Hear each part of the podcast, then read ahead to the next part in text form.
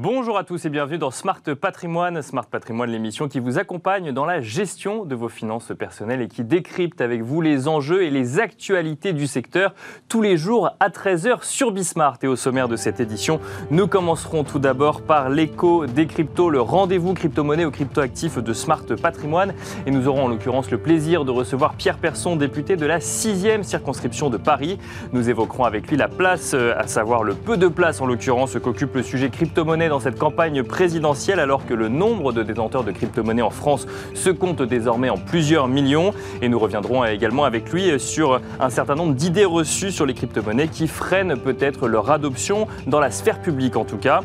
Et puis dans Enjeu patrimoine, nous nous mettrons à la place du dirigeant d'entreprise dans un moment assez compliqué, voire douloureux à gérer lorsqu'il fait face à un contrôle fiscal, ou en tout cas lorsque l'entreprise qu'il dirige fait face à un contrôle fiscal. Comment donc faire face à un contrôle fiscal? C'est la question que nous nous poserons avec Aïda Kamoun, avocate fiscaliste chez Villaret Avocat, et Hubert Tondeur, expert comptable et président du conseil régional de l'Ordre des experts comptables. Bienvenue à vous tous qui nous rejoignez. Smart Patrimoine, c'est parti.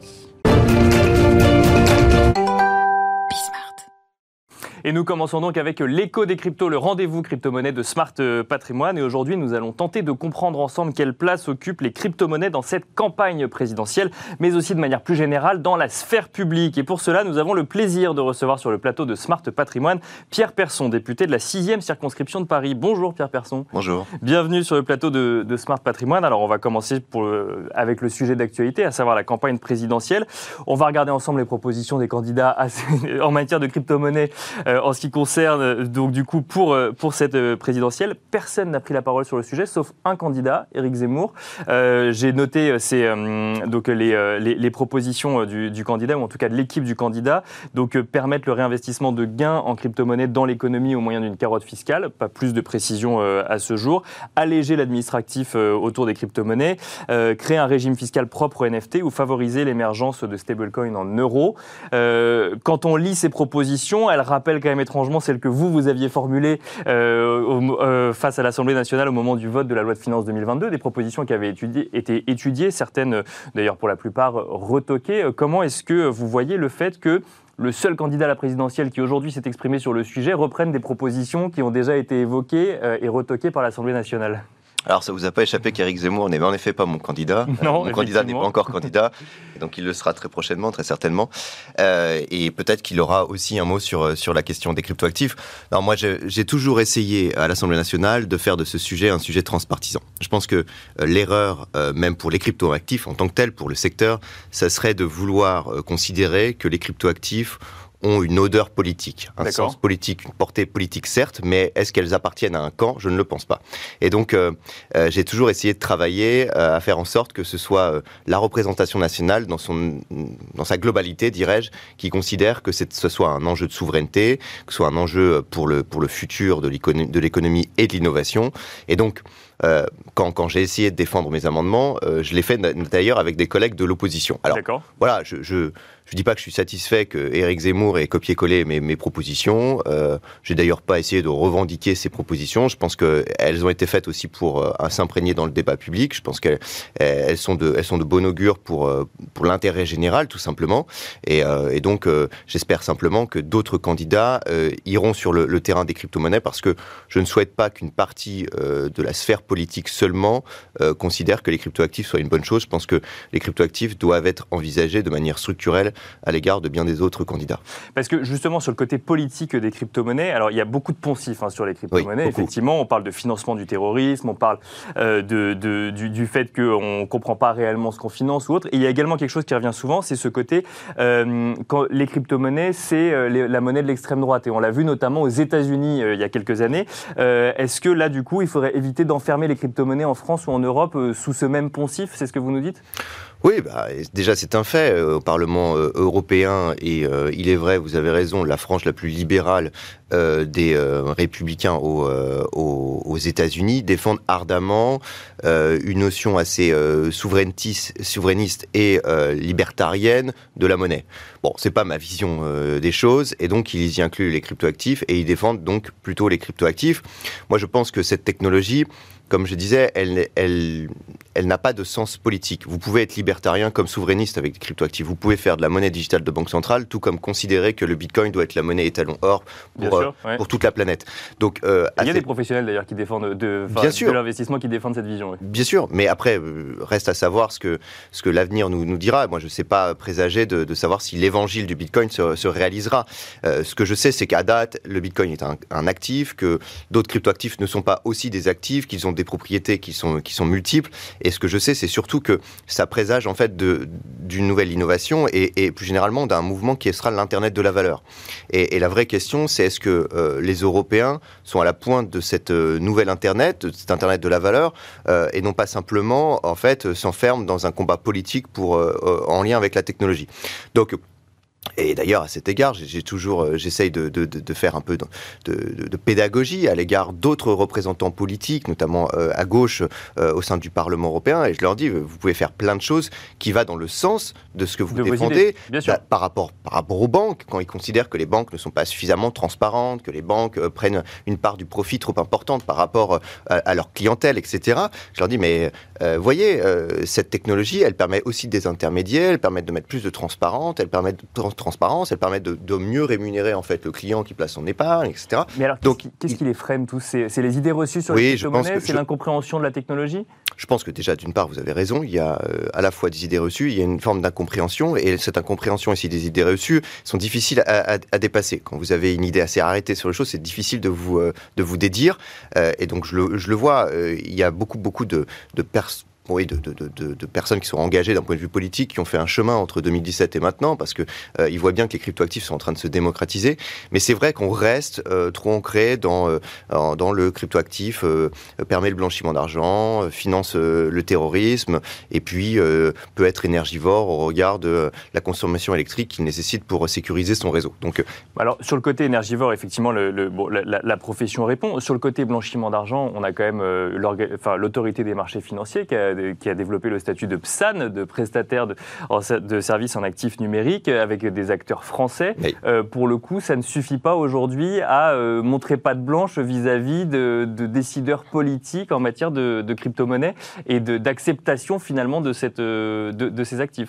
Bah, en fait, il faut comprendre que cette technologie, elle permet de faire plus de choses que le, ne pouvait le faire la monnaie électronique ou la monnaie traditionnelle. Et donc, vous pouvez sentir en fait envoyer de, la monnaie. Donc, à, à quelqu'un qui n'a pas un, mécanisme bancaire derrière qui lui permet d'assurer le, transfert. Donc dès lors, en fait, vous avez un référentiel qui est nouveau et, tout le monde doit s'habituer à ce référentiel qui est nouveau.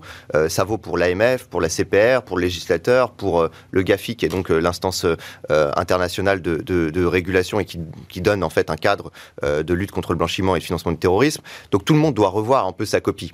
et c'est ça qui fait peur. mais on voit des autorités qui du coup ont, déjà commencé à, s'y intéresser et, depuis et 2018, Donc en fait, ça devrait rassurer ça devrait rassurer, ça devrait rassurer à la fois les particuliers, ce qui est plutôt le cas, mais ça devrait surtout rassurer les banques qui aujourd'hui euh, ferment les comptes bancaires en fait de ceux qui ont ce même agrément PSAN. C'est-à-dire que euh, aujourd'hui le, paradoxe, c'est que euh, on avait considéré qu'on allait donner un agrément et que cet agrément permettrait de justifier que toutes les garanties sont posées, à, notamment pour les banques à ouvrir un compte bancaire. Et en fait, on se rend compte que c'est parce qu'ils ont cet agrément PSAN que les banques, la banque en fait ferme leur compte. Donc il y a un vrai sujet surtout au niveau des banques commerciales qu'il faut pouvoir lever en disant aux banques, euh, vous avez intérêt à, défendre aussi ce secteur parce que certes, il peut rentrer en compétition avec le vôtre, il peut peut-être le remplacer, mais c'est surtout qu'on en a besoin pour la souveraineté de notre pays. C'est-à-dire que même pour les banques commerciales qui aujourd'hui ne, ne feraient pas euh, de droit au compte euh, à l'égard des, euh, des, de l'écosystème de la blockchain, c'est quasiment anti-patriotique parce que il, il, lutte contre une technologie dont on va avoir le,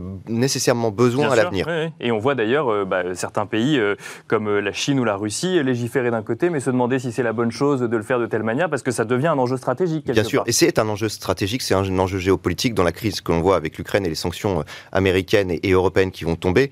Euh, les cryptoactifs vont être utilisés massivement, notamment par une autre partie de, du monde, euh, et je pense là à la Russie, la Chine, l'Iran, etc., pour éviter en fait toutes les sanctions américaines. Alors, on peut avoir un avis politique sur, sur la question, mais reste qu'en effet, il y aura un moyen aujourd'hui de contourner SWIFT et, et, que ça va imposer en fait de, de changer de, de, référentiel pour les autorités nationales, mais aussi pour les autorités internationales. Est-ce qu'on n'a pas un prisme en France? Et d'ailleurs, c'était un sujet qui était défendu sur ce plateau par Alexandre Stachenko, qui donc du coup chez, travaille donc chez, chez KPMG. pour le coup, il, il, disait, mais en fait, en France, on est trop habitué à avoir une monnaie stable, et on voit dans d'autres économies du monde des monnaies beaucoup plus instables, et donc des gens qui vont beaucoup plus en crypto-monnaie parce que bah, la volatilité, c'est pas forcément un frein par rapport à la monnaie du pays. Oui, alors déjà, dans les crypto-actifs, il n'y a pas que des actifs qui sont volatiles, il y a ce qu'on appelle les stablecoins qui ne sont pas volatiles, qui sont pérés donc, euh, à une devise traditionnelle. Donc euh, ils, ont la même fluctuation que l'euro ou que le dollar, donc euh, en effet assez mineur. Mais il est vrai que parfois, on compare un peu l'euro avec, avec le bitcoin qui parfois est, intégré à aux devises d'État, mais sans, regarder en fait les fluctuations de ces, dites monnaies nationales. on peut parler en effet de monnaie d'Amérique du Sud, mais il suffit d'aller pas si loin que ça. En Turquie, la lire turque, elle s'est, s'est largement euh, dépréciée ces derniers, ces derniers mois. Donc la volatilité des, des, monnaies traditionnelles, c'est, c'est pas une, pas une nouveauté. Et donc pour certains pays, en effet, ces, ces cryptoactifs qui sont volatiles, c'est, pas vraiment le sujet. Bon alors une question plus en lien avec la présidentielle pour le coup. Je, regardais depuis, depuis ce week-end sur pas mal de chaînes d'information, on a tout, tout un tas de réactions politiques sur le sujet de la chasse. Faut-il ou non interdire la chasse? Parce qu'il y a eu un accident de chasse, effectivement, euh, ce week-end.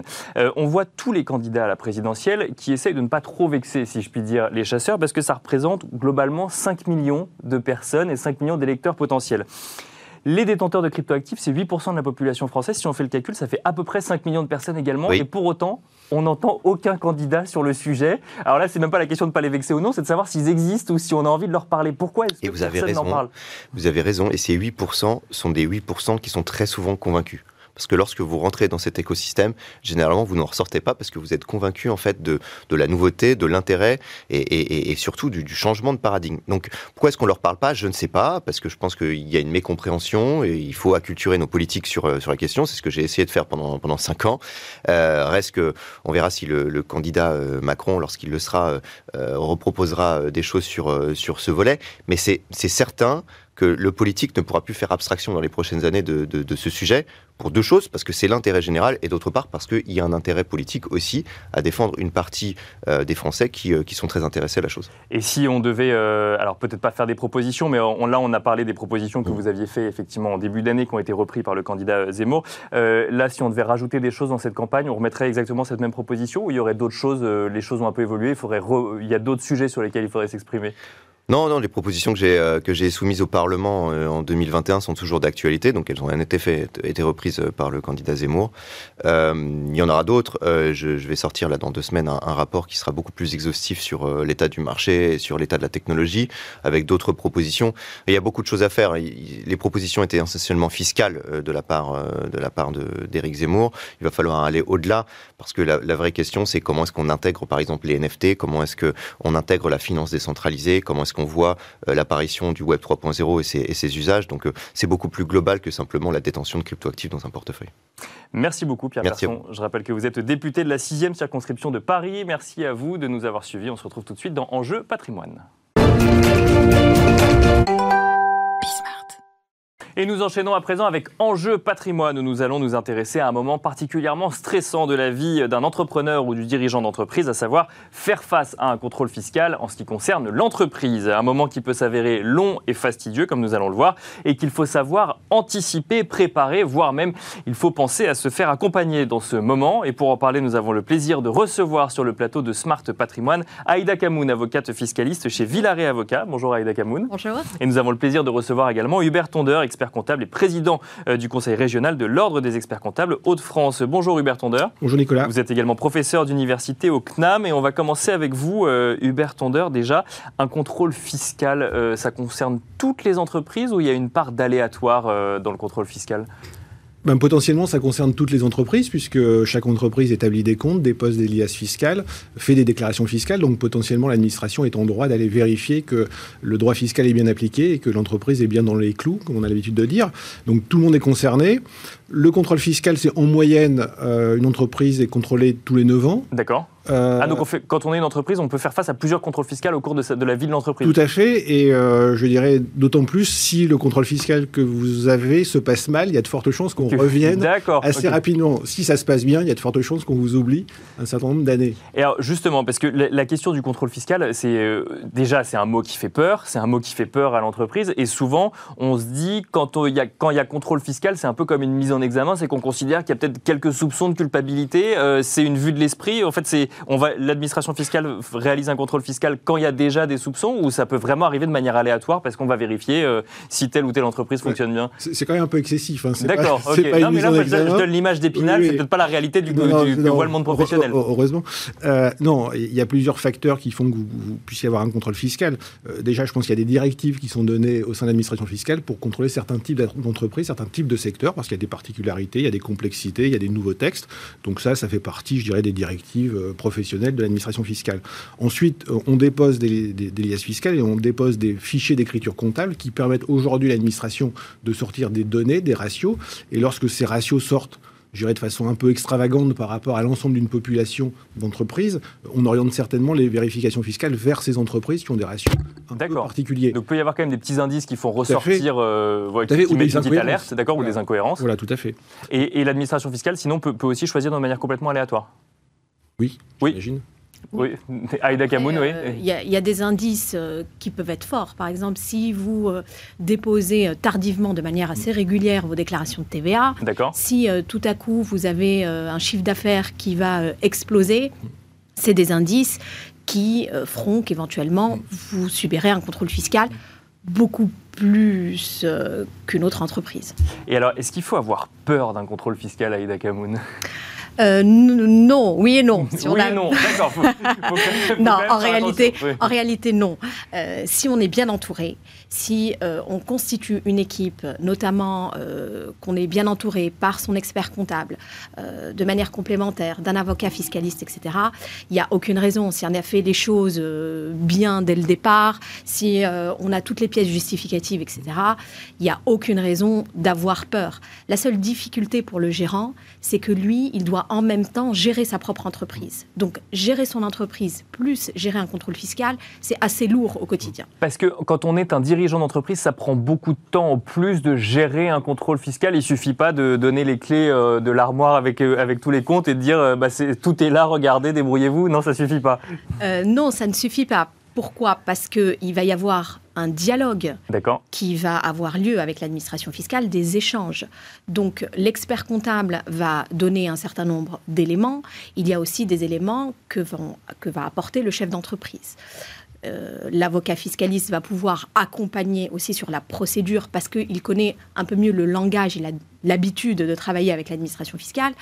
Mais euh, voilà, c'est. Euh, Parce qu'on parle de procédure, effectivement. Alors, juste avant, peut-être, Hubert Tonder, même question. Euh, donc, du coup, c'est Aïda Cabon nous dit que ça prend du temps. Ça prend d'ailleurs combien de temps en moyenne? Je, lisais sur le site de l'administration fiscale, c'est 3 mois, 3-4 mois, quelque chose comme ça? Pour les petites entreprises, c'est en principe 3 mois. D'accord. Mais pour les autres, on a vu des contrôles fiscaux durer même plus d'un an. Un an, donc, d'échanges et de discussions avec l'administration fiscale et de justification, j'imagine, parfois.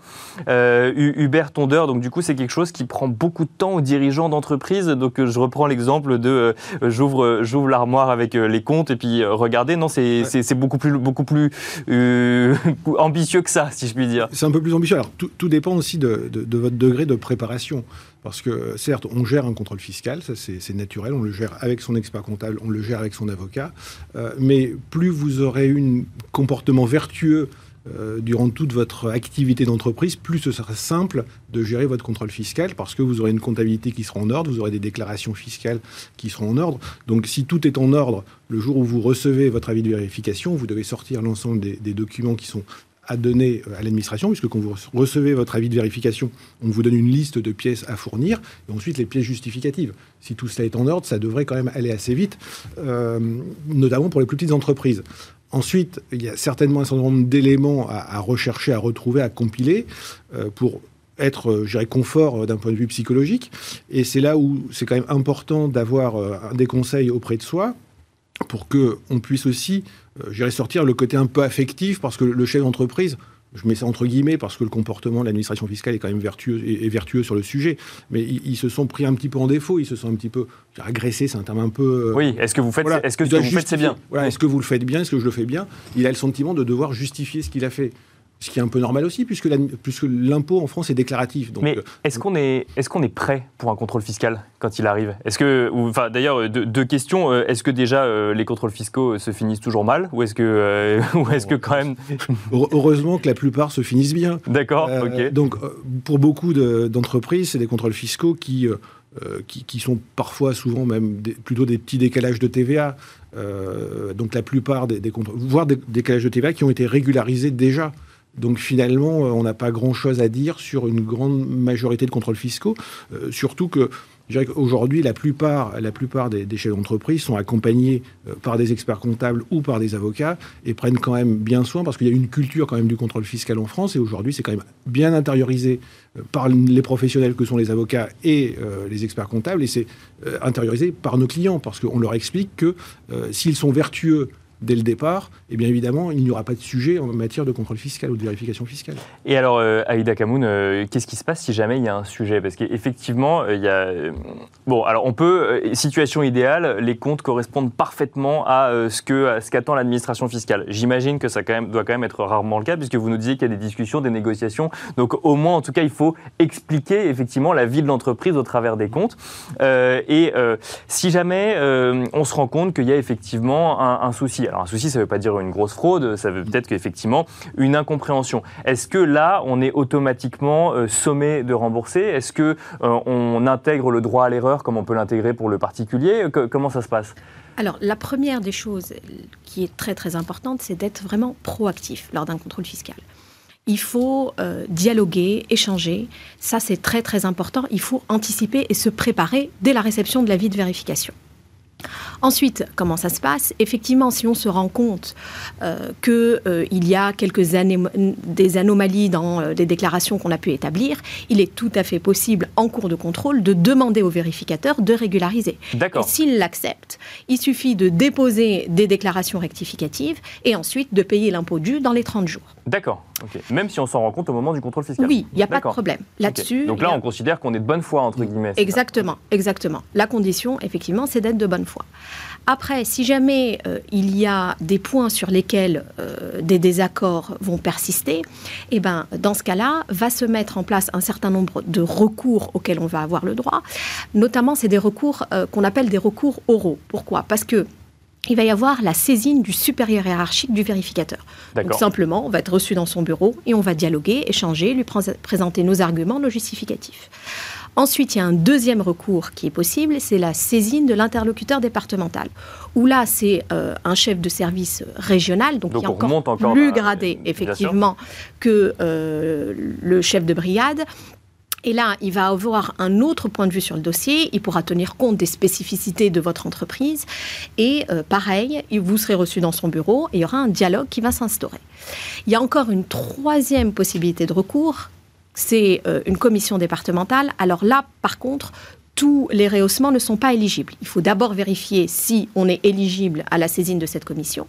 Et une fois euh, qu'on est éligible, on peut la saisir. Cette commission va émettre un avis et euh, l'administration fiscale pourra choisir ou non de suivre cet avis. Alors, généralement, dans la pratique, l'avis est suivi. Il y a des cas où c'est pas c'est pas suivi, mais c'est rare. C'est pas toujours le cas, mais c'est dans la pratique. Voilà, mais dans la pratique, euh, l'avis est, est, généralement suivi. Ensuite, une fois que toutes ces voies de recours sont épuisées, euh, bah, euh, on va passer à la phase de recouvrement. Donc là, effectivement, il faut euh, régler l'administration fiscale si jamais il y a des sommes à rembourser ou à payer. Oui, c'est une phase assez charnière du contrôle fiscal. Pourquoi? Parce que à partir du moment où on reçoit l'avis de mise en recouvrement, la dette devient exigible. Ce qui se passe, c'est que si on ne conteste pas par la voie d'une réclamation contentieuse assortie d'une demande de sursis de paiement, eh ben, l'administration fiscale va pouvoir mettre en œuvre un certain nombre de mesures pour récupérer les sommes dues. Et euh, à ce moment-là, le chef d'entreprise va avoir une question importante à se poser, c'est de se dire, bah, quelle garantie je vais pouvoir donner à l'administration fiscale pour l'ensemble de ces sommes qui ont bénéficié du sursis de paiement? Alors les garanties, ça peut être le non-investissement de fonds de commerce, les titres de la société, commencer même à payer euh, sa dette. le temps que l'administration fiscale statue. on, on encourt des, euh, des, amendes qui peuvent être conséquentes en plus de la régularisation si jamais on se rend compte qu'on euh, n'a pas euh, régularisé comme il fallait dans le temps le, ces, comptes? Oui, Bien, bien, évidemment, il peut y avoir des majorations pour manœuvres frauduleuses, mauvaise foi, etc., qui peuvent, lourdes, qui peuvent être lourdes, qui peuvent aller jusqu'à 80%. 80% de la somme due, pour le coup? Oui. D'accord. Ah oui, donc ça peut être effectivement oui, ça peut quasiment doubler. Ça peut être assez euh, conséquent. Il nous reste quelques minutes. On va voir avec Hubert Tondeur comment bien se préparer pour un contrôle fiscal. Juste avant, Aïda Kamoun, là on parle au niveau de l'entreprise. Euh, est-ce que euh, ça peut avoir un impact sur l'entrepreneur, par exemple, ou sur les actionnaires de l'entreprise? Bien évidemment. pourquoi? Parce que lorsque, par exemple, l'administration fiscale, au cours du contrôle, va considérer qu'il y a des sommes qui ont été déduites par l'entreprise, mais qui n'auraient pas dû l'être. L'achat d'une voiture, par exemple? par exemple, d'une voiture de course, qu'elle considère que euh, c'est une dépense, euh, elle peut considérer que c'est une dépense personnelle pour le dirigeant. Et donc du coup, ce qui va se passer, c'est qu'elle va répercuter cette somme sur les revenus imposables de ce dirigeant pour les soumettre au barème progressif de l'impôt sur le revenu. Alors pour finir, Hubert Tondeur, comment est-ce qu'on fait pour aborder un contrôle fiscal sereinement? J'imagine que ce n'est pas au moment du contrôle fiscal, contrôle fiscal qu'il faut se poser la question. Non, il faut se poser la question tout au long de la vie de l'entreprise, c'est-à-dire euh, bien conserver ses pièces, les pièces qui viennent justifier l'ensemble des déclarations euh, fiscales et des déductions que vous pouvez faire. Mais donc les pièces, c'est quoi? C'est les factures, c'est les, devis, c'est les, euh, encaissements Voilà, tout à fait. Alors, notamment sur l'émission de facture, il y a une notion qui est la piste de dite fiable avec les devis, le bon de commande, la facture. Aujourd'hui, on va vers la facture électronique, donc qui va simplifier un petit peu cette conformité. Donc ça, c'est des éléments à avoir. Et la conformité, notamment par rapport à la TVA, lorsque vous déduisez, vous récupérez de la TVA, que, que vos fournisseurs, que vos clients soient bien aussi des assujettis, qu'ils soient bien non relais la TVA. Donc ça, c'est un, travail de tous les jours qui est à faire avec vos conseils, avec votre expert comptable en, général. Comme le disait euh, Madame, c'est également de, faire euh, des déclarations en temps et en heure. Bien sûr. Euh, parce que là, c'est un facteur un peu important de, vérification lorsque vous êtes tout le temps en décalage dans vos déclarations. Euh, et c'est avoir des, données qui correspondent, notamment les taux de marge, par exemple, des taux de marge qui soient cohérents par rapport à, votre activité. Et si vous avez, je ce formalisme administratif, comptable et fiscal régulier tout au long de la vie de votre entreprise, lorsque vous êtes contrôlé, parce que vous pouvez être contrôlé indépendamment de tout ce qu'on a pu évoquer, eh bien vous aurez tous les éléments et toutes les cartes en main pour que tout ça se passe tout à fait, euh, tout à fait bien. Et autre élément, euh, je reviens juste sur un point et un élément complémentaire, c'est sur le droit à l'erreur. Le droit à l'erreur, il existe pendant la période de vérification, mais il existe tout au long de la vie de l'entreprise. Donc, euh, moi, j'ai tendance à dire, dès lors que, le contrôle fiscal pour voilà, dès lors que vous apercevez que bah, vous avez mal appliqué une législation fiscale, que votre expert comptable vous dit, mais non, c'est pas comme ça qu'il faut faire ça, vous n'avez pas le droit, ou que votre avocat vous dit, vous ne pouvez pas faire comme ça, il faut régulariser tout de suite, parce que ce sera d'autant plus un élément de bonne foi lorsque vous aurez une vérification. alors ça, c'est un sujet. Et l'autre sujet, c'est qu'il existe maintenant l'examen de conformité fiscale. Donc c'était un, outil qui est mis en place et qui permet de vérifier 10 points spécifiques d'un point de vue administratif, fiscal. Donc ça, c'est l'administration fiscale qui le demande également Qui le demande aujourd'hui. Donc c'est un, petit contrôle fiscal, si je comprends bien. Non, pas du tout. Non. C'est un Alors c'est un, petit contrôle fiscal qui, en quelque sorte, est réalisé par un professionnel et, et qui va checker 10 points et qui va mentionner sur l'alias fiscal le fait que ces 10 points de conformité ont été checkés. D'accord. Donc euh, la grande idée, c'est de dire, ben, à partir du moment où on va avoir cet examen de conformité fiscale qui va ressortir positif sur les 10 points, la probabilité d'avoir un contrôle fiscal va être beaucoup plus faible que si vous n'avez pas fait cette ECF. Merci beaucoup Hubert Tondeur, expert comptable et président du Conseil régional de l'Ordre des experts comptables Hauts-de-France. Merci également Aïda Kamoun, avocate fiscaliste chez Villaret Avocat. Merci à tous les deux pour euh, ces quelques points clés que vous nous avez donnés pour se préparer à un contrôle fiscal. Donc euh, si je comprends bien, ça ne doit pas systématiquement faire peur, mais il faut quand même s'y préparer de manière assez euh, conséquente. Merci à vous de nous avoir suivis également et je vous donne rendez-vous demain pour un nouveau numéro de Smart Patrimoine à 13h sur Bismart.